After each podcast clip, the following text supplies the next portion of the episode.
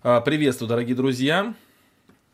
Начинается эфир, в котором мы будем изучать послание к римлянам. Это пятая наша лекция. Если кто присоединился к нам в записи, слушает нас в записи на подкастах или в телеграм-канале, или где-то еще, то сразу через на 10 минут перематывайте, потому что начало будет через 10 минут, а сейчас мы просто пообщаемся, а, по- поговорим о каких-то новостях и будем ждать тех людей, которые э, присоединятся. Меня зовут, кстати, Денис Самарин, кто меня не знает. Вот. И мы уже довольно давно по понедельникам в онлайне изучаем Священное Писание. Изучили уже несколько посланий, поговорили о теме, как навести порядок в жизни. Сейчас мы изучаем послание к римлянам. Сейчас ссылочку отправлю в свой телеграм-канал. Кстати, кто не подписан на мой телеграм-канал, тот можете подписаться, найти его несложно. Надо в телеграме в поиске набрать служение Дениса Самарина. И вы, под- и вы попадете на телеграм-канал. Также на, подкаст, э, на подкастах Яндекс Музыки можно подписаться на мои подкасты и проповеди, и поговори- поговорим о книгах, подкаст, и вопросы-ответы. Достаточно много всякого интересного, как мне кажется. Так, ну что, смотрю, люди присоединяются. А, вот. Надеюсь, по крайней мере. Да. На риск присоединился. Малорита. Ага. Так, скажите, пожалуйста, насколько меня хорошо слышно, насколько меня хорошо видно. Я вообще смотрю все в Яндекс браузере, но почему-то в последнее время очень часто какие-то ошибки высвечивают. И сейчас тоже меня высветила ошибка, но я думаю, что это касается только моего конкретно браузера, а у вас должно быть все хорошо. Вот Григорий и Фэмили пишут, что все хорошо. Так, ну давайте посмотрим, откуда у нас присоединились. Норильск, Малорита, Азербайджан, Красноуфимск, Новосибирск. Так, Донбасс, слава богу, хорошо. Антон, рад видеть тебя. Шахты, Ростов. Э, Рады, что все присоединяетесь. Что есть люди, которые хотят изучать послание к римлянам. Хабаровск, Абинск, Валерий Дом- Донбасский. Приветствую, спасибо. Черновцы, очень приятно. Яранск. Как, кстати, вот те, кто с Украины, друзья, очень за, за вас сильно переживаем. Говорят, там свет у вас отключают. Прям, прям молимся постоянно, чтобы все закончилось в конце концов, но что-то все как бы идет плохо. Напишите, как, как у вас дела. Портленд, США, слышно, слышно хорошо. Киевская область, привет. Очень, Лариса, вас сердечно приветствуем. Слава богу, что вы с нами.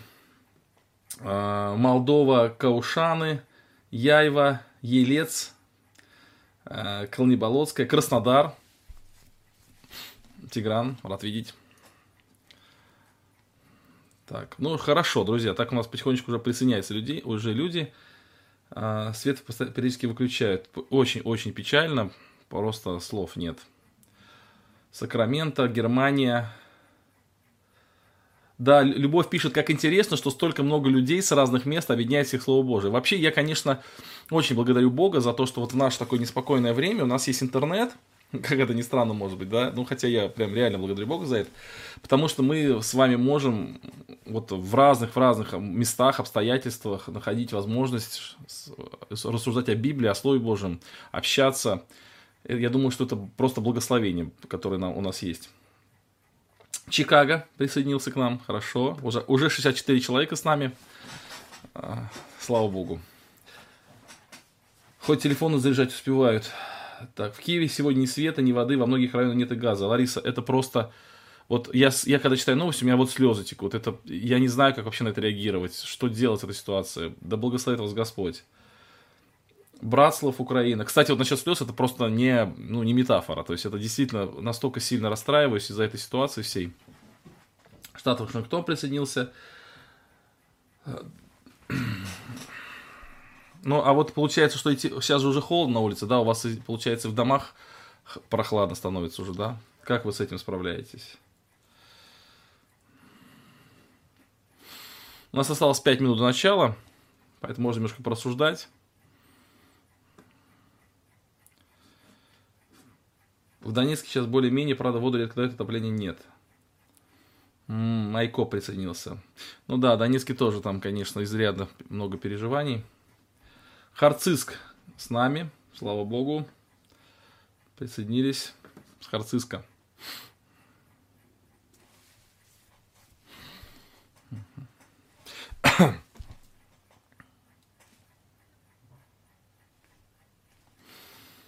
Так, ну что, где вы? Что-то перестали что-то писать.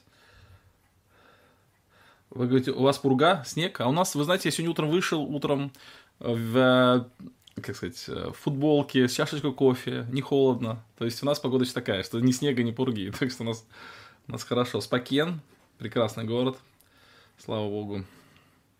Германия присоединилась.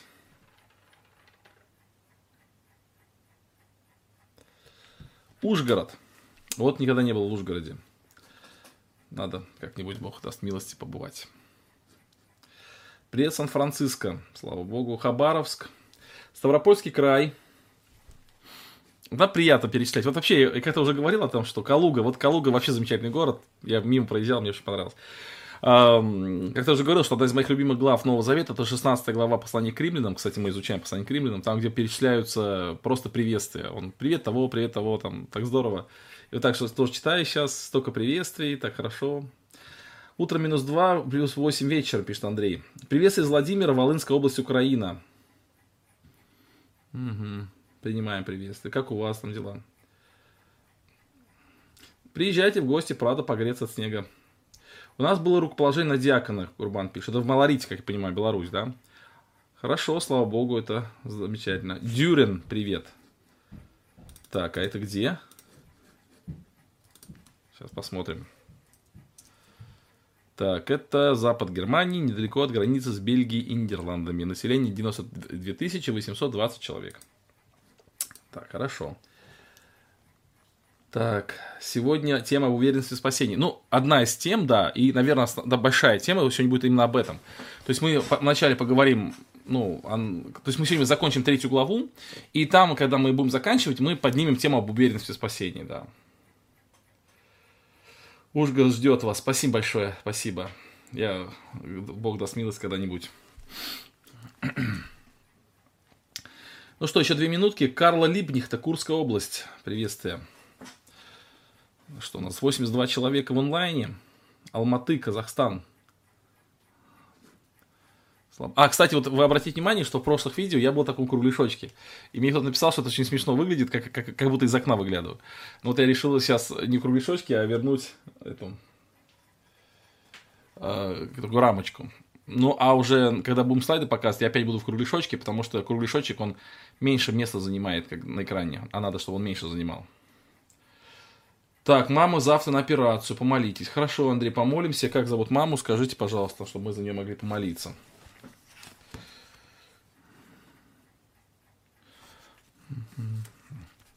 Сейчас готовлю э, обзор, наверное, завтра запишу обзор. Прочитал книгу вот э, «Христос и культура» Дональда Карсона. Достаточно интересная книга, тут очень много я выписок сделал. Э, большая книга. Сейчас готовлю как раз на нее обзор. Надеюсь, завтра получится сделать ее. И, кстати, подписывайтесь тоже на мой телеграм-канал, кто не подписан. В телеграме служение Дениса Самарина, служение Е Дениса Самарина. А на Яндекс Музыке можно в подкастах слушать. Это очень удобно, потому что там можно... Они автоматически выходят, не надо там еще искать. Если вы подписаны на подкаст, то автоматически можно слушать там в дороге, в фоновом режиме, там он загружается. Очень удобно. Так, что у нас еще получается? Вестфилд, Массачусетс. Кстати, вот Светлана, вот с Вестфилда, у нас э, там Кирилл Дыга попросил помощи с Массачусетса, чтобы в одной церкви перефотографировать письма из архива. Если у вас есть такая возможность у кого-нибудь, напишите Кириллу. Контакт в моем телеграм-канале там есть. Он сегодня, мы сегодня писали с ним вместе сообщение. Он занимается исследованием гимнов. Вот. Так вот. Спасибо большое за добрый отзыв о моих разборах. Я, ну, вообще, для чего я эти разборы делаю? Потому что это для меня самого очень важно. Когда ты книгу потом пересказываешь, это важно. Все, друзья, 21.00 мы сейчас будем начинать. Напомню, что у нас с вами такие правила. Маму зовут Галина. Хорошо, мы помолимся. Так, стоп, это не вы, это стоп, это же не вы писали. Это же писал другой человек. Попроситься за маму помолиться. Это же вроде писал Андрей. Да, вот Андрей писал Иванов. Итак, друзья, давайте мы сейчас будем молиться. И когда мы помолимся, после этого, пожалуйста, в чате не пишите ничего, кроме того, что касается темы нашего разбора, вот, который вот сейчас проходит. И еще раз напоминаю, если вдруг в нашем чате появится человек, который на 103 человека сейчас, это достаточно много, вдруг появится какой-то человек, который будет писать то, что не касается разбора, вы просто не реагируете, и таким образом мы сможем его, э, ну, как бы сказать, э, если будете реагировать, то он будет, наоборот, больше провоцировать. Хорошо, друзья, помолимся и начнем. Любящий Господь, мы сердечно благодарим Тебя за послание к римлянам, за Библию, за возможность в наше неспокойное, трудное время – изучать Твое послание. Благослови нас, Господи. Я благодарю за то, что в нашем сейчас общении есть и братья и сестры с Украины, которым тяжело сейчас, и света часто нет. Утешь их, благослови, даруй милости, чтобы они не унывали. Даруй милости, чтобы вот слово, которое нас собрало вместе, чтобы оно открылось нам, и чтобы мы поняли его. Мы люди и можем понимать его неправильно. Ты прости нас за то, где мы не всегда верно понимаем Слово Твое, и благослови, чтобы мы больше времени тратили на его изучение. Слава Тебе за все. Аминь. Так, а за маму мы помолимся э, в конце нашего общения. Я сейчас. Так, а, понял, вы не в Миннес... мы не в Массачусетсе. Все понял, да. Хорошо, друзья. Итак, мы с вами изучаем третью главу. И сегодня мы ее закончим. Я немножко напомню, о чем мы говорили в прошлые разы. Мы с вами в прошлый раз изучали вот этот текст, отрывок с 3 глава с 21 стиха вот он на экране сейчас у вас, 3 глава с 21 стиха по 26 стих. Мы говорили о том, что вот это оправдание Божие, которое открывается в Евангелии. А почему он открывается в Евангелии? Потому что иначе бы открылся гнев Божий. Помните, у нас был такой слайд, сейчас а, я его найду быстренько, а, что в Евангелии открывается, вот он, в Евангелии открывается гнев Бога, и оправдание Бога. Я немножко сейчас его переосмыслил, этот текст, но не стал перерисовывать. Там такая мысль, что в Евангелии открывается оправдание Божие, потому что иначе бы открылся гнев Божий. Или в любом случае открывается гнев Божий, поэтому есть необходимость в оправдании Божьем. И вот Евангелие как раз апостол Павел говорит, я его не стыжусь, потому что, во-первых, в этом Евангелии есть сила, а во-вторых, это Евангелие, которое оправдывает или спасает человека от гнева. То есть человек нуждается в оправдании, потому что есть большая проблема между Богом и человеком. И э, Павел э, рассказывает о том, как что 3 глава с 21 стиха по 4 главу 25 стих, он предлаг... Э, рассказывает Евангелие, которое содержит такую истину, что решение проблемы греха, оно было дано Богом верующему через веру в Иисуса Христа.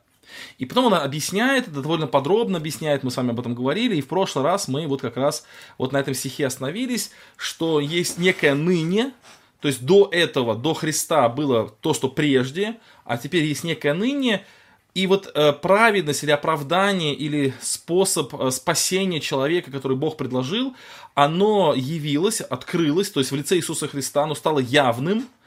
И это метод спасения или путь спасения или оправдания – он был предсказан еще пророками и законом, то есть весь, пророки, весь, все, весь закон, все пророки, они направляли к этому, они свидетельствовали об этом, но сама праведность Божия, она не зависит от этого закона, от его исполнения, она не зависит от э, тщательности его исполнения, то есть закон свидетельствует о праведности Божией, о будущей праведности во Христе, направляет к этой праведности, но не, э, праведность Божия не зависит от закона. Дальше он рассказывает, что праведность приходит через веру, через веру во Христа. Вот мы видим, да, это через веру во Христа. Вот здесь вот я подчеркиваю. И дальше во всех и на всех верующих. Напомню, что буковка Ю – это юридическая сторона вопроса, то есть на всех верующих. То есть верующие получают, как бы, ну, им праведность меняется, снимается их вина. Во всех верующих это означает, что Э, человек становится праведным, то есть не только э, он юридически оправдывается, но его Бог преображает. Кстати, э, в этом же послании чуть выше написано, что праведность Божия от веры в веру. То есть вот это процесс преображения Бог, Богом, процесс преображения Богом человека в образ Иисуса Христа, он совершается, вот это тоже процесс оправдания – Ну, об этом сегодня, кстати, еще поговорим, да.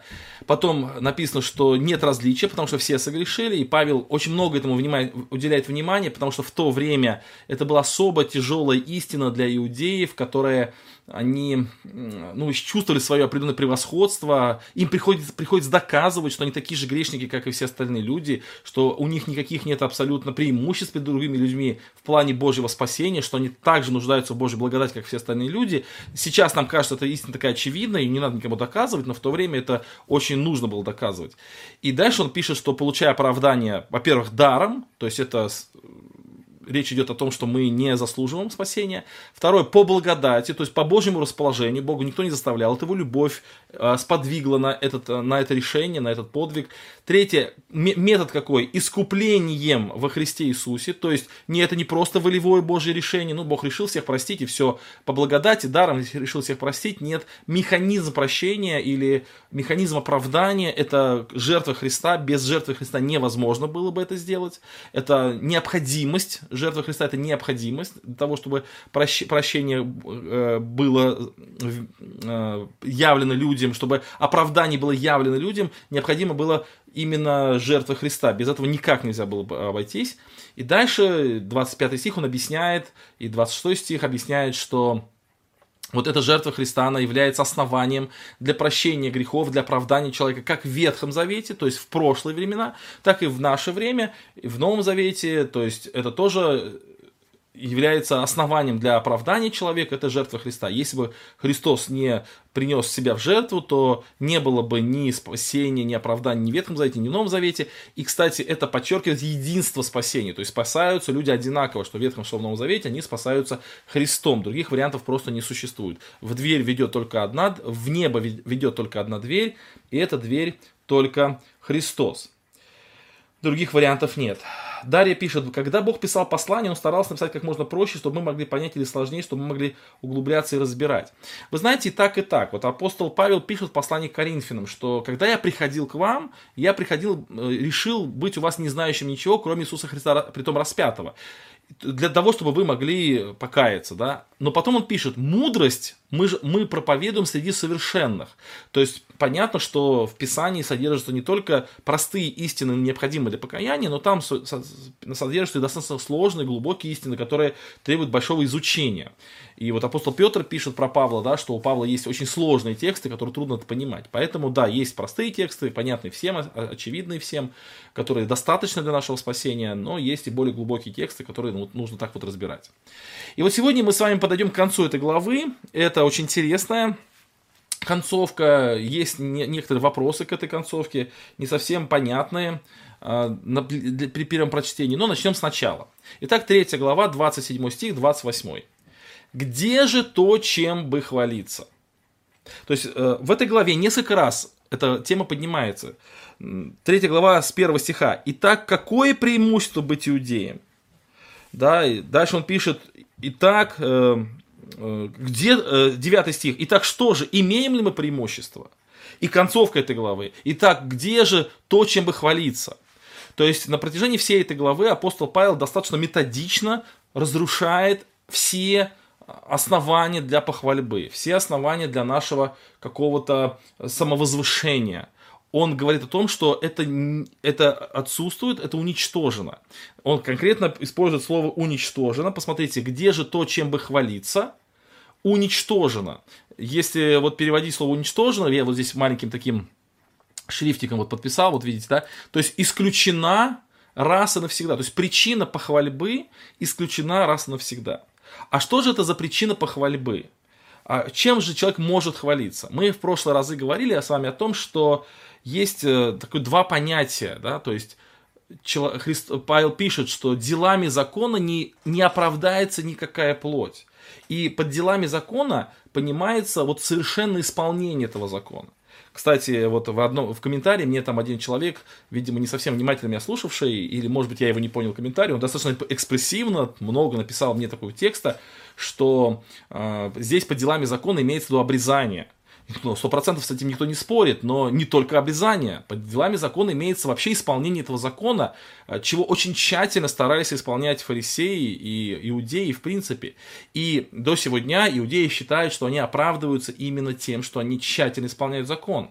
То есть вот именно Павел показывает, что есть люди, которые Э, доверяют Богу и стремятся жить в рамках того света, который им открыт. И этих людей Бог благословляет тем, что открывает им больше свет. Вот помните, мы говорили о таком эффекте лампы или эффекте фонаря, или теории фонаря, когда вот э, человек э, движется в том свете, которым Бог открыт, и Бог открывает ему больше свет, и самый большой свет это Христос, который откроется ему в жизни. А другая сторона, люди, которые уповают на то, что они все совершенно делают, все делают правильно, и они достойны того, чтобы Бог их принял в свои обители, потому что они все-все-все правильно делают. Так вот, он пишет, что вот эта похвальба, она уничтожена. Он доказал уже тем э, людям, которые считают о себе, вот, что они такие праведные, он доказал им, что они не такие. Поэтому наша э, попытка похвалиться чем-то, наша попытка возомнить о себе, что мы достигли каких-то вершин и мы что-то можем сделать правильно, она, эта попытка, ну, ничем не обоснована, то есть она уничтожена раз и навсегда, потому что мы грешники. Мы грешники. Так, давайте прочитаем ваши комментарии. Любовь. А люди Светского Завета спасаются Христом. Что они верили, что Христос придет? Знак вопроса. Немного непонятно, не успеваю задавать вопрос вовремя. А, Любовь, может быть, вы не слушали наши лекции с самого начала, но чуть-чуть повторю. Дело в чем? Давайте вот немножко вот на этом остановимся. Это важный момент. Даже то, о чем мы уже говорили, вот, все равно мы еще расскажем. Итак, а, в принципе, прощение грехов а, и оправдание базируются на жертве Христа. В данной ситуации даже не, вот в первом рассматривая вот именно вот эту вещь или вот это, это явление, то даже не важно, э, знал ли человек о Христе или нет. Если Бог кому-то прощает грехи, если Бог кого-то оправдывает, если Бог ведет кого-то по пути спасения, в принципе, то вот этот путь спасения, это оправдание, это прощение, но в принципе возможно только потому, что Христос умер. То есть, когда Бог простил какого-то человека в Ветхом Завете, вот помните, Соломон молится, Господи, вот когда язычник придет на это место и попросит прощения, ты прости его грехи. И вот, допустим, язычник пришел, и ему грехи были прощены. То почему ему грехи были прощены? Потому что э, Христос умрет, Христос принесет себя в жертву. Вот, ну, давайте представим такой гипотетический разговор, что, вот, например, Бог прощает грехи какому-то человеку на Ветхом Завете, а к нему сатана подходит и говорит, а чего ты вдруг ему грехи-то простил? А Бог говорит, потому что сын мой умрет. То есть жертва, будущая жертва Христа, она дает основание для прощения. Если бы Христос не умер, то не было бы основания для прощения. Это первая а, часть ответа на ваш вопрос. А вторая часть ответа на то, что э, человек все равно в Ветхом Завете, все равно он спасался именно упованием на будущего Мессию. И весь Ветхий Завет пропитан идеей спасение через будущего Мессию. Вот я сейчас начну, найду быстренько текст, который очень часто привожу, он мне очень нравится. Эм, это, послание, это Деяние апостолов, когда... Так, так, так, секундочку. Найду быстренько. Ну, много-много в Деянии апостолов таких текстов. Вот смотрите, написано, что... Так, сбился слайд немножко. Оп, оп, оп. Так вот. Вернем его. Так, написано, о нем, смотрите, Деяния апостолов 10.43, о нем, то есть о Иисусе Христе, все пророки свидетельствуют, что всякий верующий в Него получит прощение грехов именем Его. То есть ветхозаветные пророчества, они исполнены а, ожиданием Мессии. И причем не просто ожиданием Мессии, то есть не просто такие а, короткие, а, знаете, намеки на то, что Христос придет, а именно вот эта весть о том, что верующий получает прощение грехов именем Его, она пропитана, весь, весь Завет пропитан этой вестью. Поэтому это очень важно, и об этом ну, нужно, об этом нужно говорить. Хорошо, идем дальше, ваши комментарии. Так, Э, так, так, так. Не зная Христа, спасаясь через Христа. Ну, кстати, вот хорошее выражение тоже. Э, грехов, соделанных прежде. Прощаются ли грехи, которых я еще не сделал, но сделаю потом, или только те, которые соделаны прежде. Но вообще, Владимир, здесь идет речь не о вот вашей жизни, а в жизни как бы всего мира. То есть здесь прежде и Э, прежде и ныне, это вот в смысле история человечества. То есть прежде это Ветхий Завет, а ныне это Новый Завет. Это не речь, вот в этом, кстати, простите, может быть, для вас немножко огорчительно, но третья глава не написана про Владимира, она написана про все, все человечество. Вот, поэтому тут так вот. Вот, хорошо. Но если говорить о вашем вопросе, то я думаю, что Бог прощает все грехи. все грехи. И вопрос спасения это не вопрос только прощения, но об этом чуть позже. Хорошо. Итак, идем дальше. Итак, где бы хвалиться, уничтожено. Каким законом? И вот тут немножко такая трудная формулировка. Каким законом уничтожено то, чем бы мы могли хвалиться? Законом дел нет, но законом веры. И вот тут столько, столько, слова, столько раз слово закон повторяется, три раза в одном коротком предложении. Каким законом? Законом дела закон, ну, нет, но законом веры. Вообще, как это понять, что это означает? И э, я долго об этом думал, очень читал много всяких справочников, как это лучше выразить.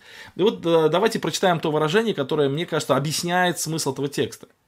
То есть, другими словами, является ли новый закон или новые правила, или новый завет, или новые определяющие взаимоотношения с Богом. То есть, вот э, Павел пишет о каких-то новых взаимоотношениях с Богом, о каких-то новых э, правилах, которые определяют наши отношения с Богом. Если он говорит, что Ветхий Завет, он уже э, реализовался во Христе, то есть конец закона Христос, то теперь у нас какие-то новые отношения с Богом. Вот являются ли эти новые отношения с Богом законом каких-то новых дел? То есть, вот раньше было 613 заповедей Ветхого Завета, а сейчас какие-то новые заповеди, которые надо исполнять.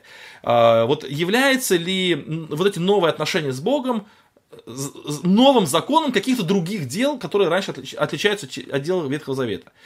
Если дела закона не, не смогли провести к спасению, значит, какие-то сейчас новые дела надо делать. Ответ нет новые взаимоотношения, новые правила, новый закон, новый завет основывается на вере. То есть наши отношения с Богом теперь основываются на вере. В пятой главе он об этом скажет, что «Итак, верую, мы получили доступ к Богу. И, итак, оправдавшись верою, мы имеем мир с Богом через Господа нашего Иисуса Христа» через которого и получили доступ к благодати. То есть вот теперь он говорит о том, что вот этот вот э, наша похвальба или наша, э, как бы сказать, потенциальная даже какая-то способность приписать себе какие-то заслуги, она уничтожается, и уничтожается не каким-то новым набором правил, а уничтожается тем, что мы сейчас будем жить по новым, э, от, в новом отношениях с Богом через веру.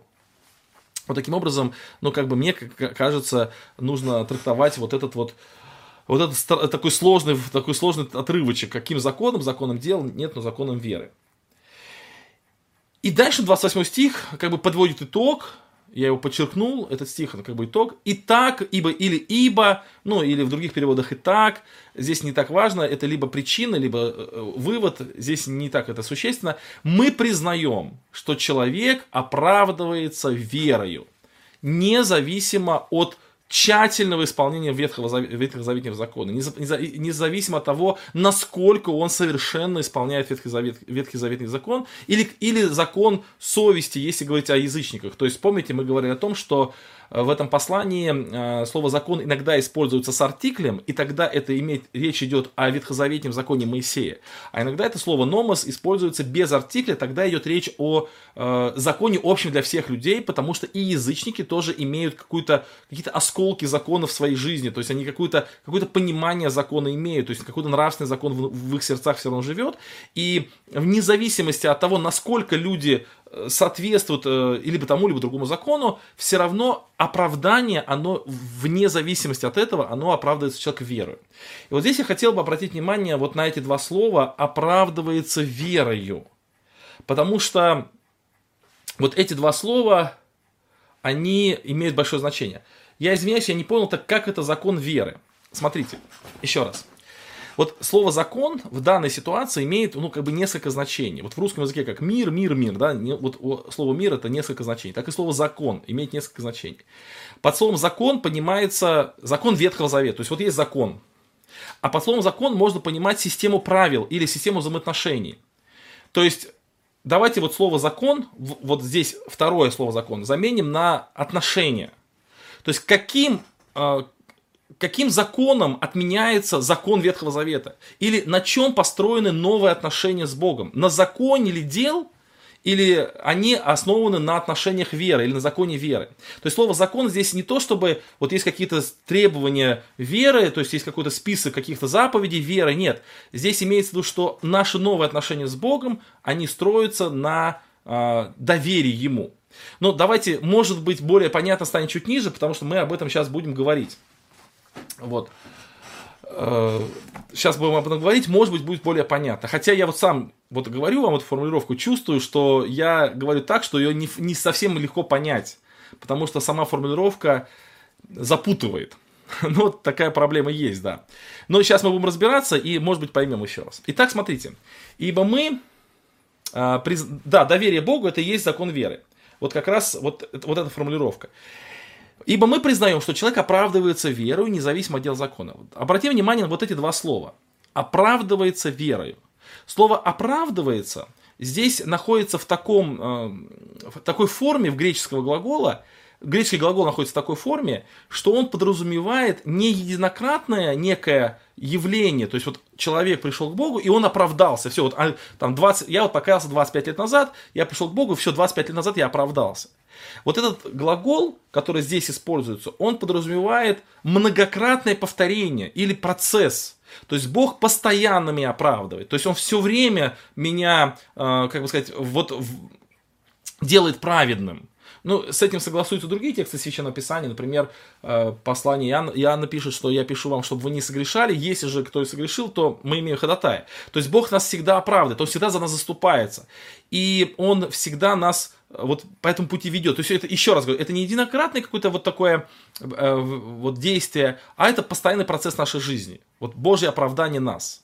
Причем оправдание здесь подразумевается, еще раз скажу, не только юридическое оправдание, то есть э, как бы все время заступаться за человека, который виноват, и все время делать, чтобы он не виноват, то есть как бы юридическое оправдание, но и менять самого человека, чтобы внутренность преображалась и становилась праведной. Ну вот, кстати, я очень часто привожу один такой пример – который мне очень нравится, может быть, вы его уже слышали. То есть представьте себе некую лавочку, на которой сидят три личности. Вот первая личность, я его сам придумал, этот пример, часто привожу. Вот три личности. Первая личность это значит э, Христос, сам Христос. Рядом с ним сидит ученик его, который только-только недавно пришел, только уверовал, вот рядом с ним сидит. И третья личность это человек, который вообще такой очень-очень злой грешник, такой прям грешник-грешник такой, знаете, такой насмешник такой, вот злой такой, наглый. И вот мимо этой лавочки идет бабушка, вот она, эта бабушка там идет с магазина с какими-то там сумками, и вдруг она подскальзывается на банановой кожуре и там падает. И так смешно падает, раскидывает руки, так, знаете, ну так смешно, так, это, какие у нее такие звуки издается, и она прям падает. Вот какая реакция этих трех людей? трех личностей. Вот тот, который насмешник, такой грешник, он подскакивает, начинает снимать на телефон, выкладывает на Инстаграм, смеется, хохочет, ему все забавно. Христос, конечно, не смеется, не хохочет, он сразу бежит к этой бабушке, чтобы ей помочь, потому что он любящий, он Христос. А вот как поступает э, вот человек, который ученик Христа, но недавний ученик? А так как он недавний ученик, то у него еще очень много плотского, и он, конечно же, вот по своей плоти тоже хочет и посмеяться, ему весело, но в то же время он же ученик, он смотрит на Христа, он видит, как Христос поступает, он подавляет в себе вот эти плотские желания и бежит за Христом, чтобы помочь этой бабушке, потому что он ученик Христа. Это первая картина. Вторая картина, та же самая лавочка, но теперь уже прошло 20 лет. И тот же самый сидит грешник, такой насмешник, такой и так далее. Сидит Христос и сидит ученик, который уже 20 лет за Христом идет. Он уже 20-летний ученик. И вот идет та же самая бабушка, ну, бабушки долго живут, они, вот идет та же самая бабушка, и вдруг то же самое падает, тоже так смешно, так вот раскидывает руки в сторону, все валетит, она такая, вот так вот как-то смешно все э, как-то охает. И э, какое поведение этих людей? А, значит, тот же самый человек, который а, тот же самый человек, который вот грешник, он тоже так снимает, он веселится, хохочет, там выкладывает в Инстаграм всю эту запись. Христос также бежит помогать бабушке. А вот что происходит с учеником? Вот в, чё, в, в какая его реакция? Он тоже бежит помогать бабушке, но вот очень важный момент какой, что он уже не смотрит на Христа. То есть он уже достаточно много с ним общался, чтобы вот, вот эту часть его характера вот, э, принять на себя. То есть он поступает как Христос, но не потому, что он смотрит и повторяет, а потому, что это стало частью его сущности, частью его э, вот, э, как бы, естества. Он похожий на Христа стал вот этой характером. Вот в этом отличие вот ученика в начале, ученика в конце, или через 20 лет. Так вот, праведный – это не только оправданный в смысле э, вот юридически, то есть вот я согрешил, например, и меня Господь за меня заступился, говорит, Отец Небесный, ты его прости, потому что вот я умер за него, я его хочу, чтобы его грех был прощенный. Вот. И э, вот чтобы он прощенный был, да, это вот, э, ну и много, но это недостаточно. Христос хочет, чтобы я и реально стал праведным вот в этих вопросах. То есть моя, чтобы праведность Христа, она во мне преобразила мою внутренность, мою внутренность. Вот, поэтому э, вот слово правит, оправдывается, это здесь вот это слово, оно такое достаточно емкое. То есть, во-первых, это процесс. То есть, это не единократное какое-то действие, которое было очень давно, один раз только. Это ежедневно, ежечасно, ежесекундно Бог нас оправдывает. Потому что у нас есть клеветник, то есть тот, кто на нас клевещет постоянно, который изыскивает у нас какие-то недостатки, это сатана, он постоянно изыскивает у нас какие-то проблемы, он постоянно видит, как мы ошибаемся, он постоянно вот это все представляет, э, знаете, как у нас был, как бы вот, вот вредные, бывает там соседи бывают вредные, бывают вредные какие-то люди, вот они не пройдут мимо никакой, они обязательно вот пожалуются, обязательно скажут, вот что ты вот в этом виноват. Вот сатана, он очень внимательный, он все время смотрит, что ты неправильно сделал, он все время клевещет. И Христос все время за нас заступается. Это постоянный процесс. Это первая часть. А вторая часть, он не только за нас заступается и э, делает нас невиновными юридически, но он меняет нас. Он пытается, чтобы мы действительно перестали делать грехи, чтобы у нас действительно были те же чувствования, что и во Христе Иисусе, чтобы мы действительно так понимали. Вот это, друзья, вот слово оправда, оправдывается. То есть мы, человек оправдывается. Вот это слово такое глубокое, большое слово. Теперь оправдывается верою. Вот что такое вера? И это тоже очень важно, об этом стоит поговорить. Я несколько лет назад, наверное, год-два назад, в Барнауле проводил большой семинар, несколько дней. Семинар называется «Истинная вера». И он запись, есть запись в интернете, в Ютубе, если можете, хотите найти. Потому что вот на самом деле вот слово «вера» — это очень важное слово. Представьте себе, что э, вот какой-то человек решил прийти в магазин и купить там, например, себе булку хлеба. И булка хлеба стоит, ну, например, 50 рублей. И вот, и он, ему надо 50 рублей. Он пришел домой, взял листочек бумаги, написал на нем ручкой 50 рублей и принес их в магазин. Говорит, вот 50 рублей. А ему говорят, ну это не 50 рублей. Он говорит, как не написано? Ну вот написано же 50 рублей, да, дайте мне хлеб. Ну, конечно, в лучшем случае его просто выгонят, а в худшем случае вызовут полицию за подделку денег его могут и какое-то какое наказание дать. Особенно если он подделает более тщательно, там на принтере распечатать или еще что-нибудь. То есть мы понимаем, что недостаточно на бумажке написать 50 рублей, чтобы они стали 50 рублей. Вот так же и здесь. Вот мы оправдываемся верою. Э, мы оправдываемся верою. А, а как теория восстановления согласуется с этими рассуждениями? Притча про бабушку. А что за теория восстановления? Я не совсем в курсе. Вот, теперь давайте, вы пока пишите про теорию восстановления, а я продолжу свои рассуждения. Мы оправдываемся верой. То есть очень важно понимать, что такое вера. Потому что может произойти ситуация, когда мы а, мы все согласны, что мы оправдываемся верой, мы все с этим, никто не с этим не спорит. Вообще, знаете, вот ни одна деноминация, там, ни православные, ни католики, там, ни э, протестанты всех, всех мастей, никто никогда не спорит с истиной, что мы оправдываемся верой. Абсолютно все считают, что мы оправдываемся верой. Вопрос только в том, кто, как люди понимают, что такое вера. И вот здесь важно очень разобраться, потому что если мы ошибемся в понятии вера, то мы, может, думаем, что мы оправдываемся верой, у нас есть вера, а на самом деле этой веры у нас нет. Она э, такая поддельная, не настоящая, она не способна оправдать нас. Вот помните, Иаков пишет, да, может ли вот такая вера спасти человека? Вот такая вера не может спасти. То есть люди думают, что это вера, они на нее надеются, а Иаков пишет, вот, вот эта вера спасти не может, она не настоящая, она поддельная. Как вот этот 50 рублей не принесут тебе хлеба, потому что Э, ну, потому что они поддельные. Вот так и вера. Вот с этой верой надо разобраться, и даже достаточно, э, даже такие достаточно, ну, как сказать, кальвинистически настроенные товарищи, так скажем, да, они все равно считают, что здесь по слову вера э, подразумевается не просто некое умозаключение, а подразумевается именно верность. Именно верность. Поэтому э, вот некоторые переводы даже содержат здесь не слово вера, а слово верность. А человек оправдывается верностью. И вот мы об этом еще тоже поговорим. Потому что слово вера, друзья, это более глубокое слово. Я, кстати, как-то проводил эксперимент. Я очень многим своим знакомым, разным преподавателям, там, семинарий всяких и так далее, э, просил, чтобы они мне э, написали свое определение слова вера. Вот это, кстати, хорошее домашнее задание для вас попытайтесь написать определение слова «вера», но не используйте послание евреям 11 главу, в смысле, использовать можно, но не просто цитируйте, а вот попытайтесь, попытайтесь перефразировать, попытайтесь своими словами сказать, что такое вера в вашем понятии. Так вот, очень многие считают, что вера – это некое умозаключение, то есть это просто некая внутренняя наша позиция. Вера – это некая уверенность, или вера – это некая как, как бы теоретическая концепция в голове.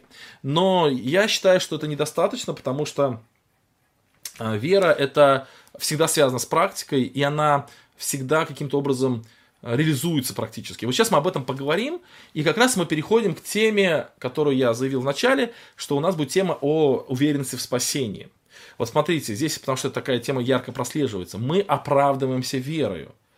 И мы не оправдываемся делами закона. Потому что если мы оправдываемся делами закона, а Павел доказал, что мы дела закона не можем делать в совершенстве, потому что мы грешники, как бы мы ни старались, у нас не получится. Следовательно, мы не можем быть спасенными, потому что у нас просто не получится. И здесь э, необходимо именно Божье участие, Божья благодать, Божья, Божья составляющая. Вот. Но тогда в этом случае, причем тут мы, да, и вот как бы есть вот эти две грани, кто, э, одна грань или одна как, как, э, как, бы, как бы часть христиан считает, что мы должны вот изо всех сил стараться, стараться, стараться и делать, ну, точ, точнее, это, может, не христиане, это какие-то там те же фарисеи, да, вот они так считают, или иудеи современные, они так считают, что надо изо всех сил стараться, и мы таким образом будем спасены. Какая-то часть христиан считает, что, ну, как бы наши дела, они вообще не влияют на спасение, а вот только вера наша влияет на спасение, а тем более эта вера дается Богом, и поэтому Божье все, Божья благодать, она вот как бы спасает. И наша уверенность, она заключается вот в этом. Кстати, интересный момент такой, что вот тоже маленькая такая ремарочка в сторону. Вот есть такие тексты Священного Писания, которые очень сильно выбивают нас из колеи. Вот, например, написано там «всякому просящему тебя дай». И когда ты, или, например, там «продавайте имение ваши, раздавайте нищим». Такие тексты. Они очень простые для понимания, но сложные для реализации в жизни. И я никогда не слышал ни одной проповеди на это, на это стихи. Так вот, когда ты спрашиваешь человека, скажи, пожалуйста, вот как, ты, как вот ты исполняешь вот этот текст, то очень многие начинают себя оправдывать. Они начинают искать оправдания, что кстати, вот, Грегори, я просил не цитировать послание к евреям. Вы процитировали, надо переформулировать послание к евреям. Вот, то есть они начинают оправдывать и говорить, что, э, ну, вот ты знаешь, вот написано всякому просящему тебя дай, но в другом тексте написано, что там в добродетели проявите рассудительность. Поэтому вот такая ситуация. Вот почему человеку все время хочется оправдать себя, что он какой-то текст Священного Писания исполняет. Вот, вот ты покажешь ему текст Священного Писания, вот тут следите за мыслью, друзья, вот ты показываешь текст Священного Писания, и вместо того, чтобы человек сказал, ну да, вот у меня в этом проблема, я стремлюсь, у меня не совсем получается, вместо этого он пытается изо всех сил доказать, что он исполняет этот текст. Почему? Потому что подспудно внутри себя внутри себя. Человек все равно считает, что он спасен, потому что он все исполняет правильно. И поэтому, когда вдруг он встречает текст Священного Писания, где явно показывается, что он этот текст не исполняет, то у него начинает такая коллизия, такое брожение. Как же так? Я этот текст явно не исполняю в своей жизни. Но, тем не менее, если я не исполняю, значит, я не спасенный, значит, мне надо его исполнять, а я не могу его исполнять, значит, надо искать какое-то оправдание этому тексту, либо другие переводы, либо другие какие-то тексты, которые как-то это, как-то, ну, снижают планку, да, и я, и я помещаюсь эту планку. Вот. И это проблема, а, друзья. То есть, все-таки подспудно мы где-то считаем, что мы спасаемся вот тем, что мы все, все, все очень тщательно исполняем. Э, вот. Э, так, Сергей спрашивает. Ага, Андрей пишет, вера это послушание Богу, независимо от того, хочу или нет, знаю, что так и спасусь. Сейчас мы об этом говорим. Сергей, может быть, ваш вопрос мы чуть позже осветим, потому что сейчас как бы линия прервется. Но я не забуду. А, и все-таки мы, мы не можем так спасаться, потому что мы не, все, не можем все исполнить. Даже в Новом Завете есть достаточно много текстов, которые ну, как бы нам очень трудны для совершенного исполнения. Так что же такое вера? Вот что же такое вера? Вера это послушание, вера это э, доверие и так далее. Вот я для себя сделал такой вот вывод, сейчас я его покажу. Кстати, вот здесь у меня будет сейчас картинка, это ученик и учитель. Вот эта концепция, она поможет нам разобраться, в чем же уверенность нашего спасения. Итак, некоторые люди, они подспудно внутри себя уверены, что они спасаются, потому что они все-все-все тщательно исполняют, и поэтому они отвергают все претензии доказать им, что они не все тщательно исполняют. Вот. А вторая часть людей, они говорят, что мы вообще делать ничего не можем, нас спасает только Бог. Вот. А мы вообще, в принципе, ну а что мы можем сделать? Мы ничего сделать не можем. Вот как бы две таких Две таких вот, две таких стороны. И вот я хочу рассказать, как, как нам э, вот эту дилемму или дихотомию э, разрешить на примере концепции ученика и учителя. Вот здесь есть ученик, ученик и есть учитель. И вот мне кажется, эта концепция очень хорошо показывает, вот в чем мы действительно можем быть уверены как, как в спасении, в чем, на чем зиждется уверенность нашего спасения. Так, давайте ваше определение. Значит, вера – это свойство человеческого разума формировать представление без достаточных доказательств. Но это формулировка из словаря, насколько я понимаю, да, и здесь ну, наверное, больше как о вере некой человеческой, вот мы говорим о вере Божией, Вера в самого учителя. Вера – это средство, с помощью которого Бог, Божья сила становится зримой. Или раз, разновидность познания, посредством которого проявляет слава Божия. Интересно, кстати, выражение достаточно глубокое, но я немножко попроще его сделал. Ну, и, может быть, не его. Вот, э, не это выражение, но вот выражение определения слова вера сделал попроще. Давайте на него посмотрим. Итак, вера, вот в моем понимании, это не цитата откуда, это вот мое чистое определение, я его сам написал. Вера это стремление, основанное на полном доверии, реализовывать понятную волю Бога в практической жизни. Итак, что такое вера? Это не чувство, ну, знаете, вот можно сказать, вера это чувство, да, там, или вера это что? Вот, когда мы с вами начинаем какое-то определение, вот, например, там, допустим, вот стакан это что, да, вот стакан. Стакан это, или бокал, это, это предмет, да, в первую очередь это предмет. Ну, нельзя сказать, что стакан это то, во что наливают. Это, ну, такое неправильное вообще построение определений, поэтому надо начать с того, вот, вера это что? Это чувство, это вера, это знание. Вот что такое вера? Вера это что? Вот для меня вера это стремление. Вера это стремление, а стремление к чему? Реализо- реализовывать на практике волю Божию. И вот это стремление, оно основано на том, что я полностью Богу доверяю, и я стараюсь реализовать то, что мне понятно. То, что мне, что, то, что мне непонятно, я не могу реализовать. Итак, здесь есть несколько, несколько акцентов или несколько э, моментов. Давайте вот, тут пишет сложно, на самом деле не очень сложно. Смотрите. То есть, во-первых, первая база, что вера, она основывается на Божьем Слове. То есть я могу на Божьей воле, на Божьем Слове. То есть моя истинная вера, она только тогда, когда есть основание этой веры. Это какое-то слово. Ну, например, вот сейчас мы с вами сидим, занимаемся тем, что я преподаю вам послание к римлянам. Ну, и точнее не преподаю, а рассказываю свое видение послания к римлянам. И вы от меня этого ожидали. И вы от меня этого ждете. Ну, допустим, кто-то из вас сейчас пишет, Денис, а почему ты нам не пересылаешь каждому по 1000 рублей? Вот мы здесь сидим ждем, когда ты нам по 1000 рублей всем перешлешь. А я скажу, а на чем основано ваше ожидание? Вот вы в это верите, но на чем оно основано? Я же вам этого не обещал. Я обещал, что буду преподавать римлянам. Вот, вот, вот это от меня и ждите. Вот так очень многие христиане, они э, ждут от Бога того, чего он никогда не обещал. И они верят в то, что Бог никогда не говорил. Это да, это вера, она очень сильная вера, но это суеверие. Суеверие это вера в пустое. Это вера, как вот кошка перебежала дорогу, что мне хорошо будет или плохо будет, да, например. То есть, ну а на чем основана эта вера? Это просто некая выдумка, это суеверие. Так бывает и христианские суеверия. То есть человек, он основывает себя да, вера от слышания. То есть вот мы слышим Слово Божие, и вот мы на этом можем веру основывать. Вот есть конкретная вот, э, воля Божия. Да, воля Божия бывает нам непонятна. То есть какие-то, какая-то воля Божия нам просто не открыта еще. Мы не доросли духовно, и какая-то воля Божия непонятна. Но какая-то воля Божия нам понятна. И вот эту волю Божию, которая нам понятна, мы теперь эту волю Божию хотим реализовывать в своей жизни. То есть конкретно мы хотим, чтобы так и было в нашей жизни. То есть мы поступаем так, ну как вот самолет, например, да, улетает там завтра в 12 часов то я сегодня готовлюсь к отъезду. То есть я еще не вижу, что самолет улетел, но я знаю, что он улетит, поэтому я готовлюсь к отъезду. То есть я уже реализовываю то, что я, во что я верю. Итак, вера – это стремление реализовывать волю Бога в практической жизни. Вот это и есть вера. То есть вера – это не просто некое умозаключение, которое у меня внутри, это не просто некая э, какая-то теоретическая база. Вера – это вот действительно вот это стремление реализовать на практике то, что мне понятно как э, воля Божия. То есть это очень похоже на то, как ученик доверяет учителю. Вот э, учитель говорит, вот, пиши там палочки. Вот представьте, пришел человек, например, э, в школу, да, там и говорит, э, он хочет стать инженером, там, вот ребенок хочет стать инженером и там делать, например, какие-то, не знаю, там, компьютеры. А ему говорят, вот палочки пиши.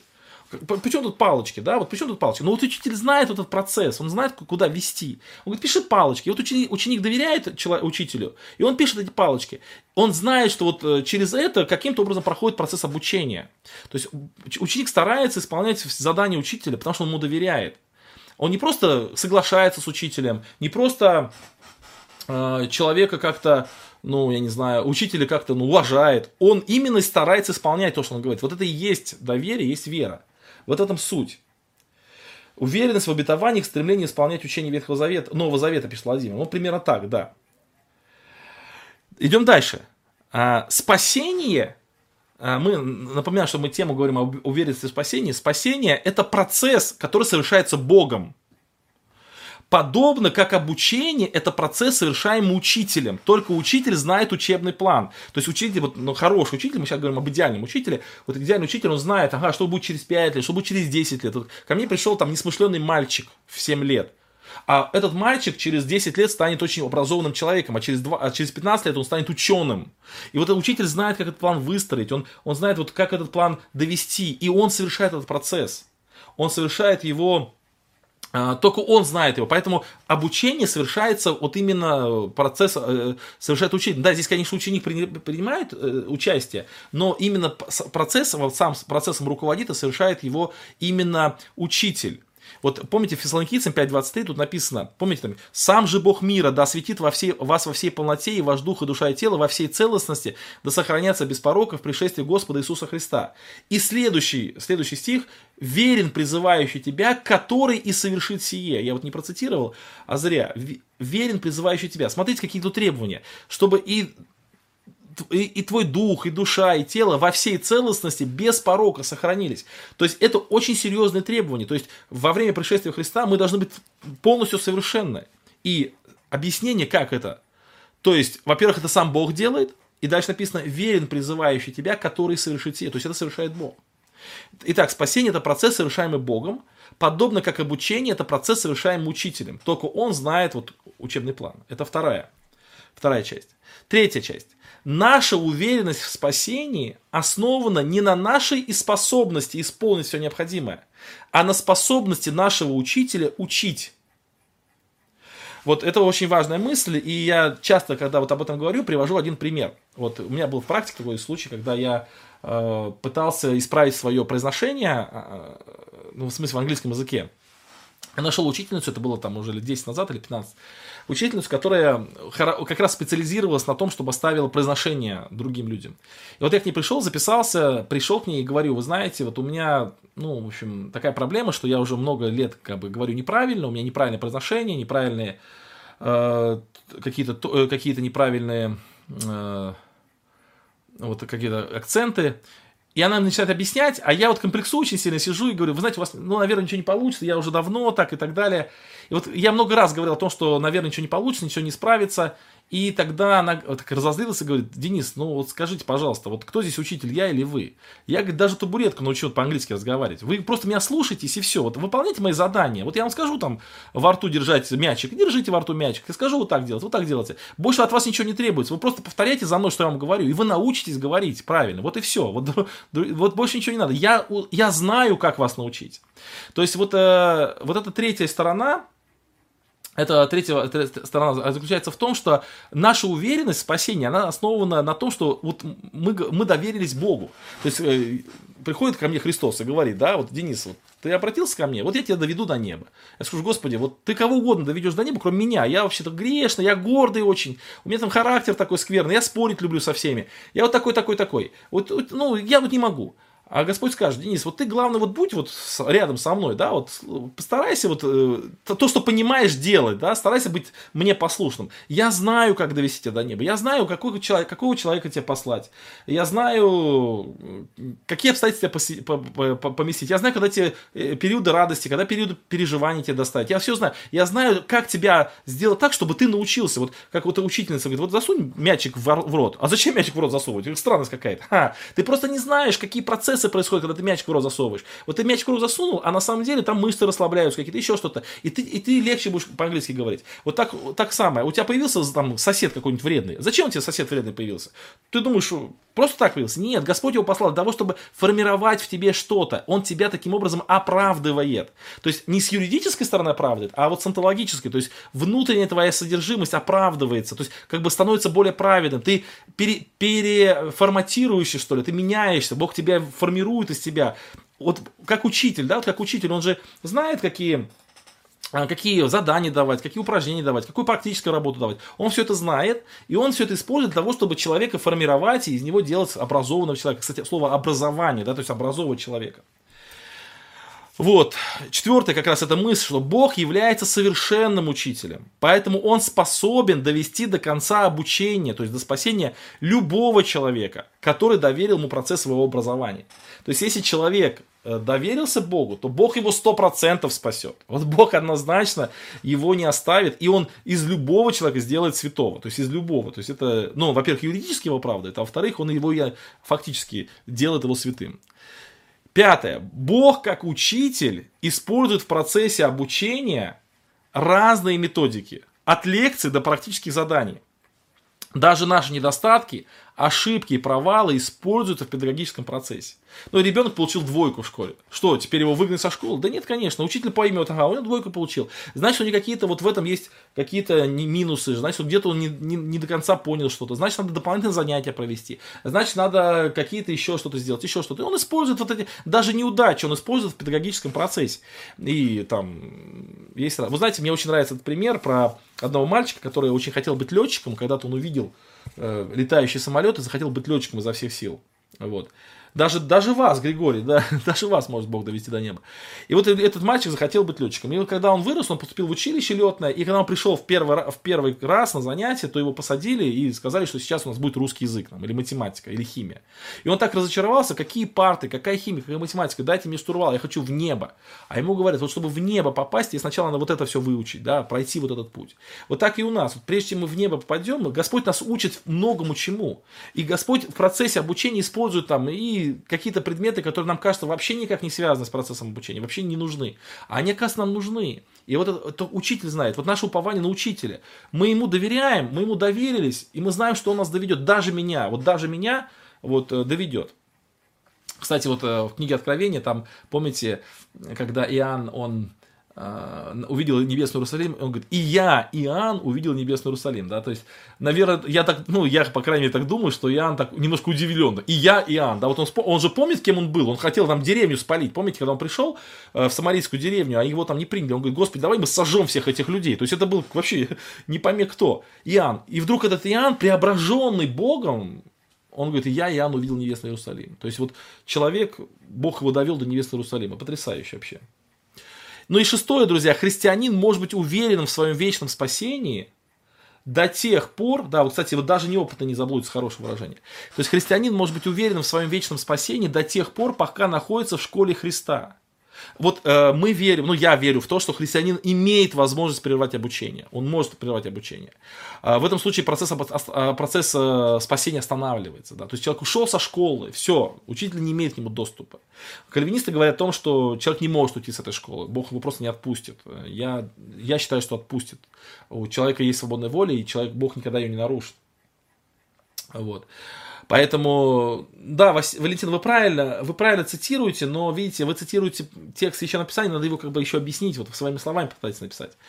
Вот, поэтому, друзья, пока мы в школе Христа, пока мы, может быть, даже не очень хорошие ученики, пока мы, может быть, даже не сильно у нас получается, вот, э, пока мы, даже пока у нас не сильно получается, но все равно мы в школе Христа, Бог никогда нас не оставит. Он найдет способ э, воспитать нас, он найдет нас способ оправдать. Не только юридически оправдать, в смысле сделать нас невиновными юридически, но найдет сделать, э, способ сделать нас праведными, он найдет способ нас формирования нашего, он найдет этот способ.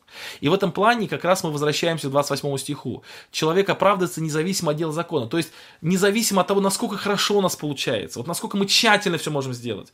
Вот от этого не зависит. Мы, может быть, не очень, есть ученики способные, есть не очень способные ученики. Но даже неспособных учеников Бог вот обязательно проведет, если у него есть доверие учителю.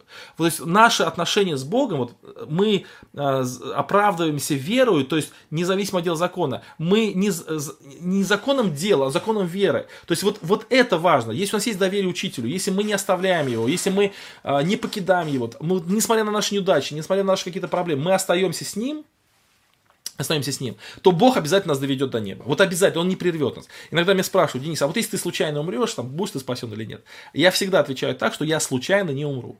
То есть жизнь и смерть в руках Господа. То есть если Господь посчитал, что я еще не закончил школу, Он меня поддержит сколько нужно. То есть Он будет меня э, воспитывать.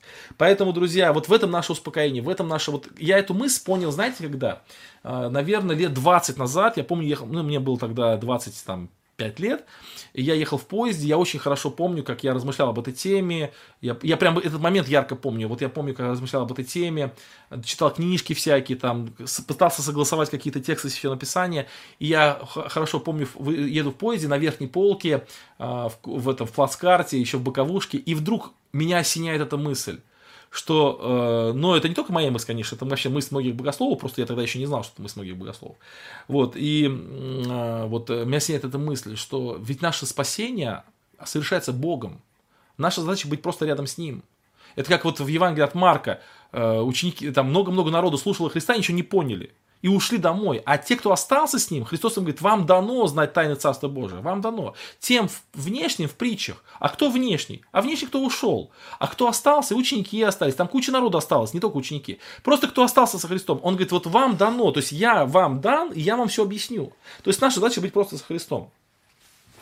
Вот. Это, друзья, очень важная мысль для меня была. И я успокоился. Вы знаете, я просто успокоился. Да, у нас не все получается. Ну, не страшно. Бог нас выправит. Это не, друзья, это ни в коем случае не оправдание грехов. Нет, вот Павел пишет тоже там, он будет такие писать слова, что некоторые говорят, вот шестая глава он пишет, что же оставаться нам в грехе, чтобы умножилась благодать? Ни в коем случае. То есть некоторые говорят, что мы так учим. Нет, мы так не учим.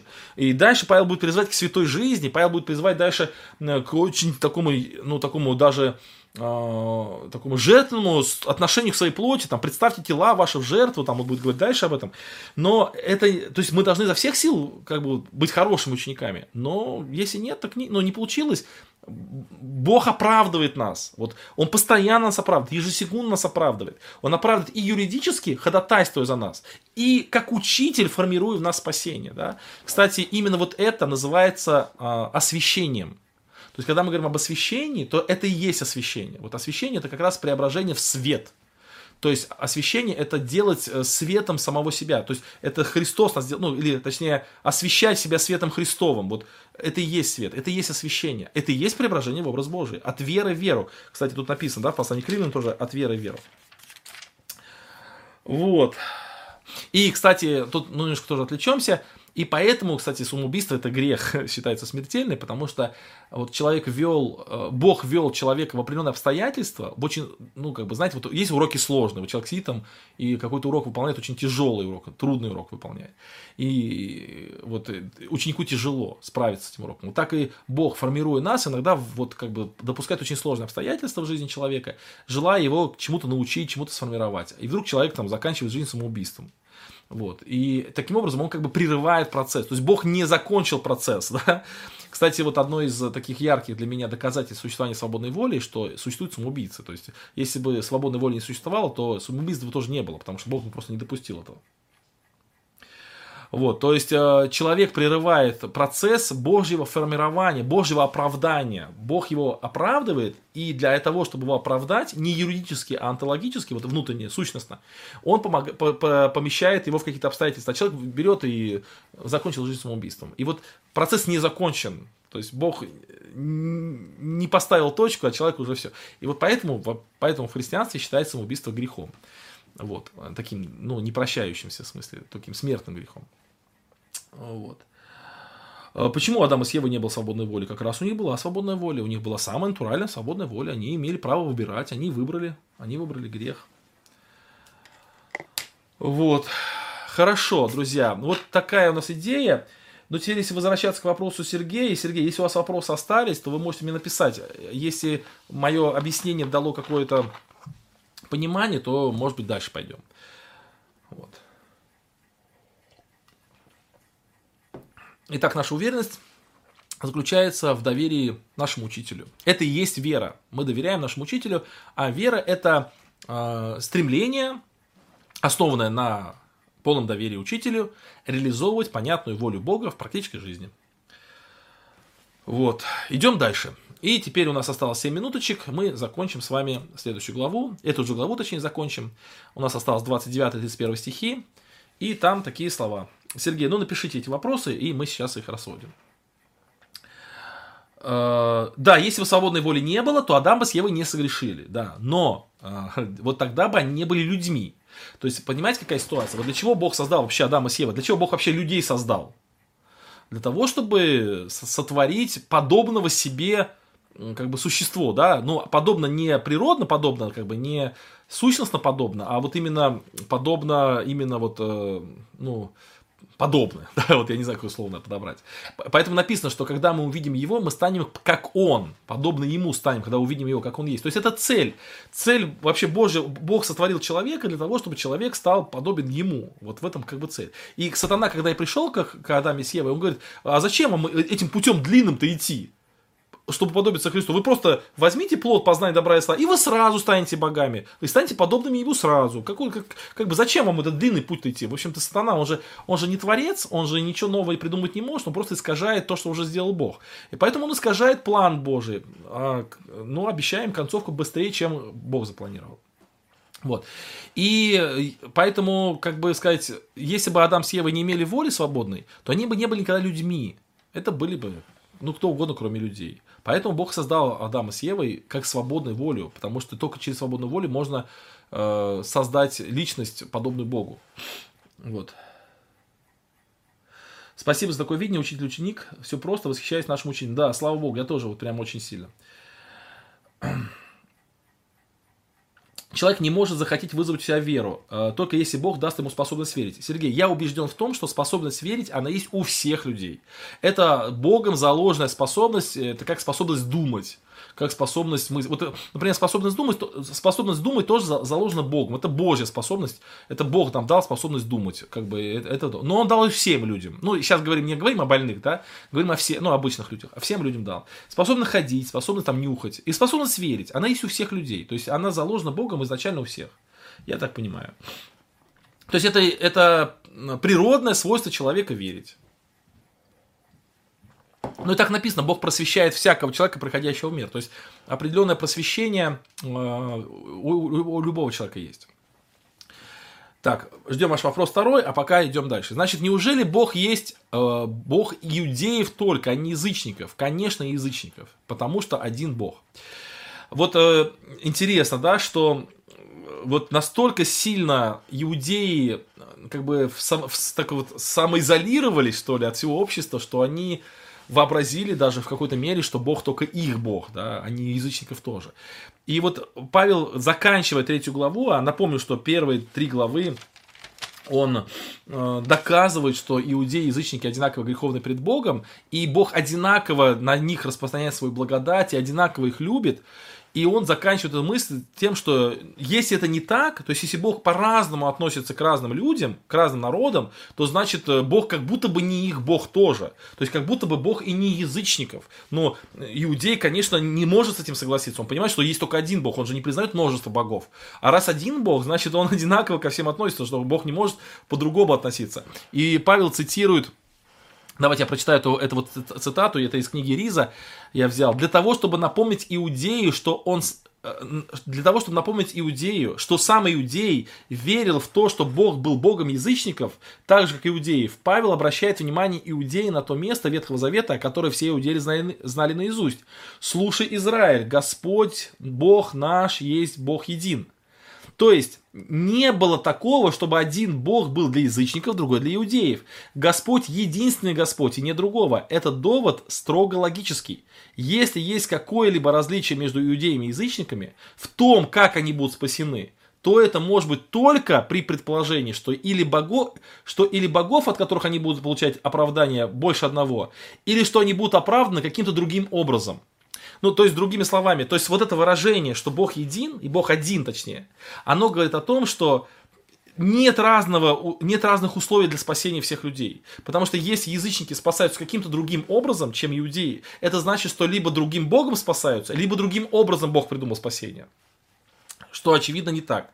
Поэтому само выражение, что Бог один, говорит о равноправном возможности всех людей к спасению. Да, вот нет, нет другого Бога, для разных, разных народов. А, Дмитрий, мы дойдем до этого места, восьмая глава. Как, как понять место тем, кого предузнал, тем и предопределил. Вот мы до этого места дойдем, оно очень легко, хорошо помещается.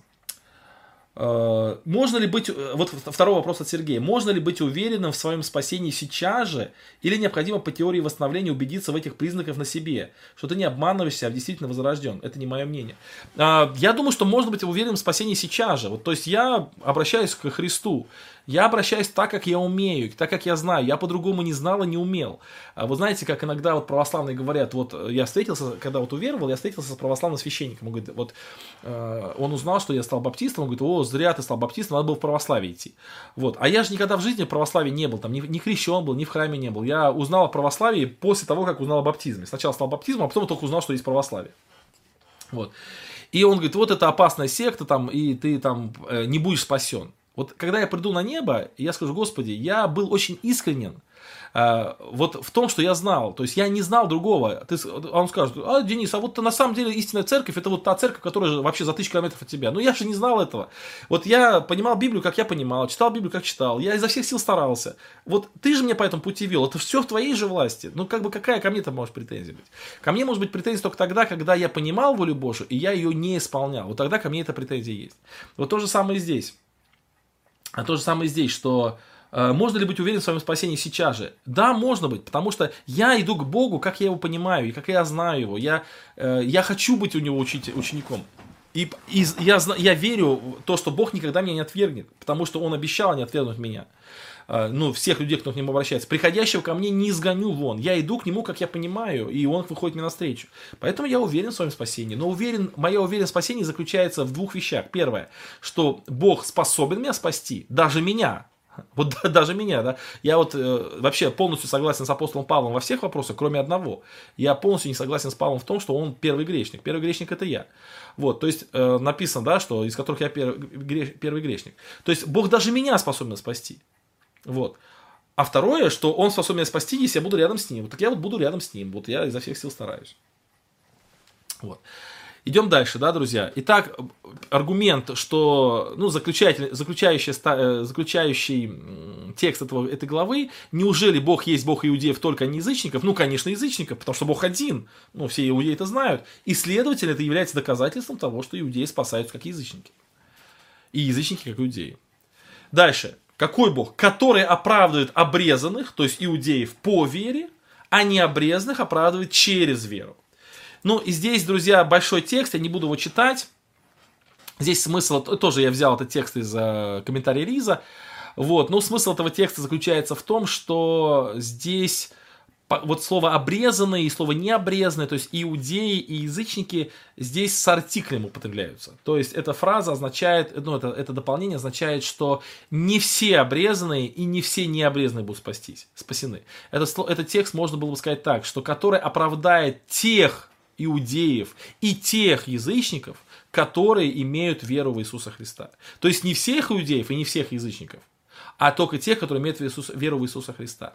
Вот. И дальше он будет развивать эту мысль о том, что истинным Детем Божьим, неважно, кто ты, иудей или язычник, является только тот, кто имеет веру в Иисуса Христа. Он об этом уже говорил чуть раньше, и будет об этом говорить позже много.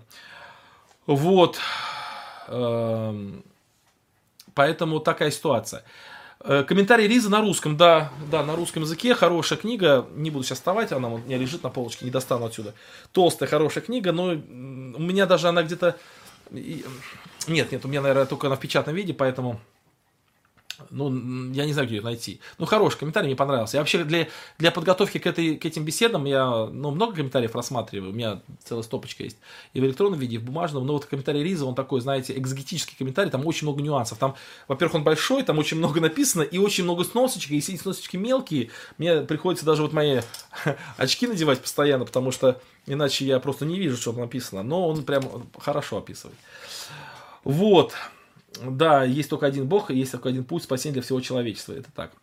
Итак, и тут еще вопрос такой, почему написано по вере и через веру. По вере и через веру. Да, вот, то есть часть э, спасается обрезанных, часть спасается язычников, те, только те, которые имеют веру во Христа. По-другому никакого спасения не существует. Но почему по вере через веру, ну, как бы и Рис, и другие э, толкователи как бы сходятся во мнении, что, ну, наверное, это несущественное различие, потому что Э, ну, либо тут два греческих предлога, да, то есть посредством веры, то есть dia, а, или э, эк, эв, по-моему, да, там, да, эк, эк, то есть как бы, как бы по вере или через веру.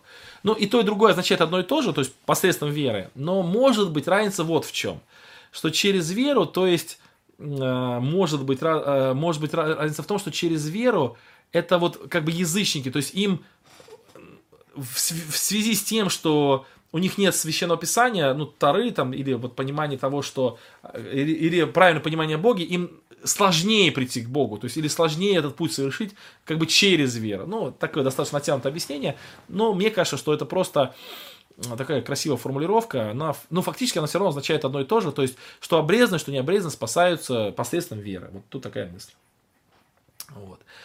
Ну и последнее, друзья, э, последнее, 45 лет мне. Тут написано, если не секрет какой-то возраст, мне 45 лет. И последний вопрос, последний стих. Итак, уничтожаем мы закон верою? Никак но закон утверждаем. И, казалось бы, Павел доказывал, доказывал, доказывал, там в, конце, в какой-то момент времени в конце взял и все перевернул, да, закон утверждаем. Но что это означает? Что значит отвечает, э, что означает закон утверждаем? Э, он, это очень просто, тут тоже большой текст, э, можете потом прочитать внимательно его, ну, в принципе, можно прочитать, что, э, но это уже не Рис, это цитата не с Риза, с другого источника, вот, по-моему, это Лупухин пишет, но я посмотрел, как этот, как этот текст цитирует, как текст объясняет и Августин, и Кальвин, как его объясняет э, Лютер, как его объясняет э, Лопухин, в принципе, они все, все эти толкования, причем, видите, разные, Кальвин это ну, Кальвин, да, а Лопухин это православный, как бы противоположной точки зрения могут быть в некоторых вопросах. И в некоторых, э, при некоторых толкованиях некоторых текстов Писания, посланий к римлянам, вот эти авторы очень сильно, э, очень сильно э, разнятся в, в своих подходах. Я это буду показывать, когда будем подходить к этим сложным текстам. Но в данном тексте, в принципе, а, а у них у всех одно понимание какое. Вот смотрите, апостол уже раньше сказал, что новый способ оправдания не только не противоречит Ветхому Завету, а даже предусказан в Ветхом Завете. Теперь он доказывает таким соображением, истинный Бог не может быть Богом только иудеев. И язычники находятся под его властью и попечением. Поэтому почему Иеремия назвал Бога царем народов, а псалмопевцы Богом всей земли. И так и это так на самом деле, потому что все ожидали, что единый Бог оправдает всех, как иудеев обрезанных, так и язычников необрезанных, тех и других благодаря их вере, по вере и через веру. Но, может быть, выставляя новое средство оправдания, апостол, эт, апостол этим уничтожает вовсе закон Моисеев и все, ветхозаветные, и все ветхозаветное домостроительство? Нет, этого нельзя даже думать. И это на самом деле не так. Напротив, Евангелие исполняет глубоко заложенную в законе и вообще в Ветхом Завете идею, идею о спасении всего человечества. Какая была цель закона, говорит в объяснении 31 стиха Иоанн Златоуст?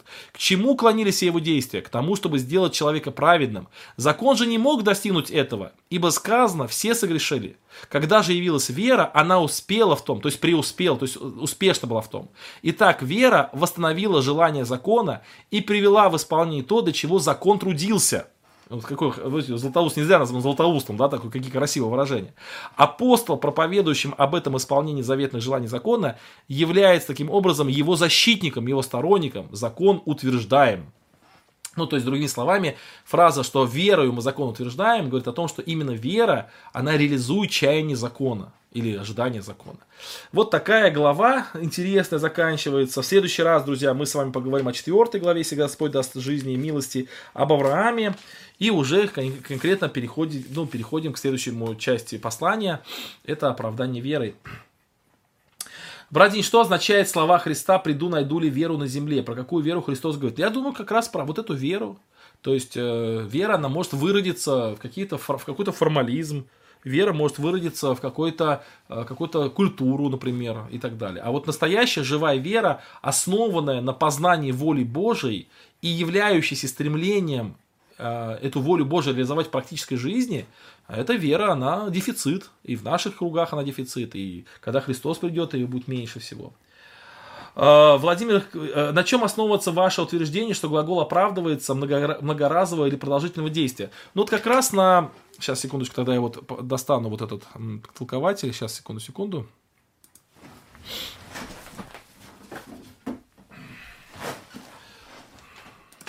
А, вот как раз на, вот я достал все-таки комментарий, вот э, послание к римлянам, Гаррит Эл Рис, вот, он достаточно подробно об этом пишет, э, так, так, так, уже, как бы, время уже наше прошло, друзья, поэтому, ну, немножко кто, кто уже устал, может отключаться, но, в принципе, 150 человек нас сегодня слушает.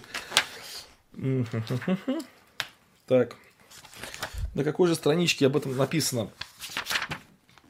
Э, Любовь пишет, я сегодня прямо с багажом откровений для себя от разбора, слава Богу, благодарю, благословит Господь. Спасибо большое за добрые слова, я рад, что это полезно. Так, э, вот вот рис рис так оправдает верующего Иисуса. Ага, ага, вот, вот так, верующего Иисуса. Так, как он делал? Ну, в общем, где-то здесь, на этих страницах, Тут очень много смысла. Э, так. А, вот, оправдывается верою, да. Вот, оправдывается. Человек оправдывается верою. Оправдывается. Это настоящее время, несовершенный вид. И говорит о чем-то, что Бог меняет человеку снова и снова в течение его жизни веры, нежели о чем-то одноразовом. То есть это цитата э, из э, Рида, Риза. Я не большой специалист, но не настолько большой специалист в, в греческом, чтобы такие нюансы делать. Но, в принципе, эта идея не против... Вот даже, допустим, кто-то не согласится, скажет, нет, нет, нет, это слово можно по-другому понимать. Но, в принципе, эта сама идея не противоречит вообще общему понятию спасения. То есть, я уже приводил, что оправдывает и юридически, и онтологически, есть другие тексты, которые подтверждают эту теорию. Все, друзья, спасибо вам большое, что вы меня слушали. У нас сегодня немножко задержалось. Мы закончим на этом. Помолимся за маму Андрея. Просил он вначале помолиться. Друзья, и да, адвентисты поцитируют, чтобы оправдать по жизни, да. Вот. И ну, вот, э, Влади... ну, они неправильно, то есть они вырывают из контекста, то есть вырывают из контекста. Владимир, вы учили греческий, что значит глагол оправдываться в греческом пассивном залоге? Вот я сейчас объяснил, да, что ну, я процитировал, ну, больше ничего другого сказать не могу. Огромное спасибо за искреннее служение, слава богу, спасибо вам за добрые отзывы. Кстати, друзья, у нас тут э, вчера ну, было принято решение о повышении цен на наши игры, которые мы делаем. Так что, если у вас еще есть желание что-то купить в нашем магазине dansam.shop, то можете в последний день старые цены действуют. Маленькая такая рекламка. Все, друзья, помолимся и э, будем заканчивать. Любящий Господь, сердечно благодарим Тебя за это время вокруг Слова Твоего. Благослови нас правильно понимать. Благодарим за то, что Ты такой прекрасный учитель, который спасаешь каждого человека, который который доверился тебе, Господи, ты не бросаешь никого, ты способен даже из самого большого грешника сделать святого. Мы тебя сердечно за это благодарим. Благослови маму Андрея, которая на операцию будет идти. Даруй, благослови руки врачей, чтобы все было хорошо. Даруй милость от тебя. Благослови все другие нужды, которые есть у каждого здесь присутствующего. Слава тебе за все. Аминь. Все, друзья. Ну, э, Григорий, я не увидел ваше сообщение. Помолимся уже так вот, как говорят православные, килейно. То есть дома. С Богом, до свидания. Останавливаю запись и останавливаю трансляцию.